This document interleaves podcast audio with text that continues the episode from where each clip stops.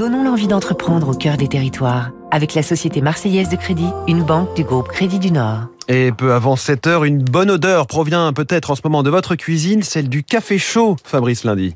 Au départ, en 1934, Malongo, c'est une petite brûlerie de café au cœur de la ville de Nice. On est loin des 25 kilos torréfiés alors chaque jour. En presque 90 ans d'existence, la marque azuréenne ne cessera d'innover. Des boîtes métalliques sous vide au début des années 60, précurseur aussi sur les machines à dose, sur le bio.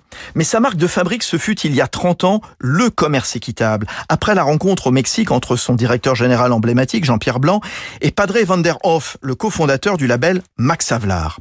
L'entreprise de Carrosse est aujourd'hui le leader français du café équitable.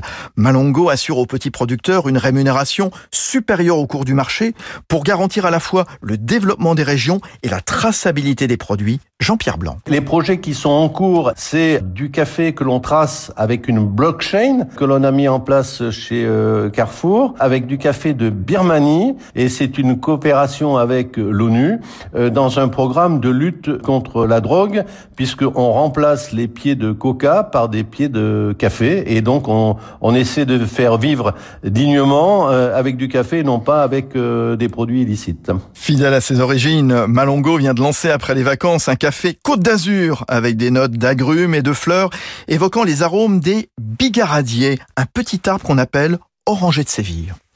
C'était Territoire d'excellence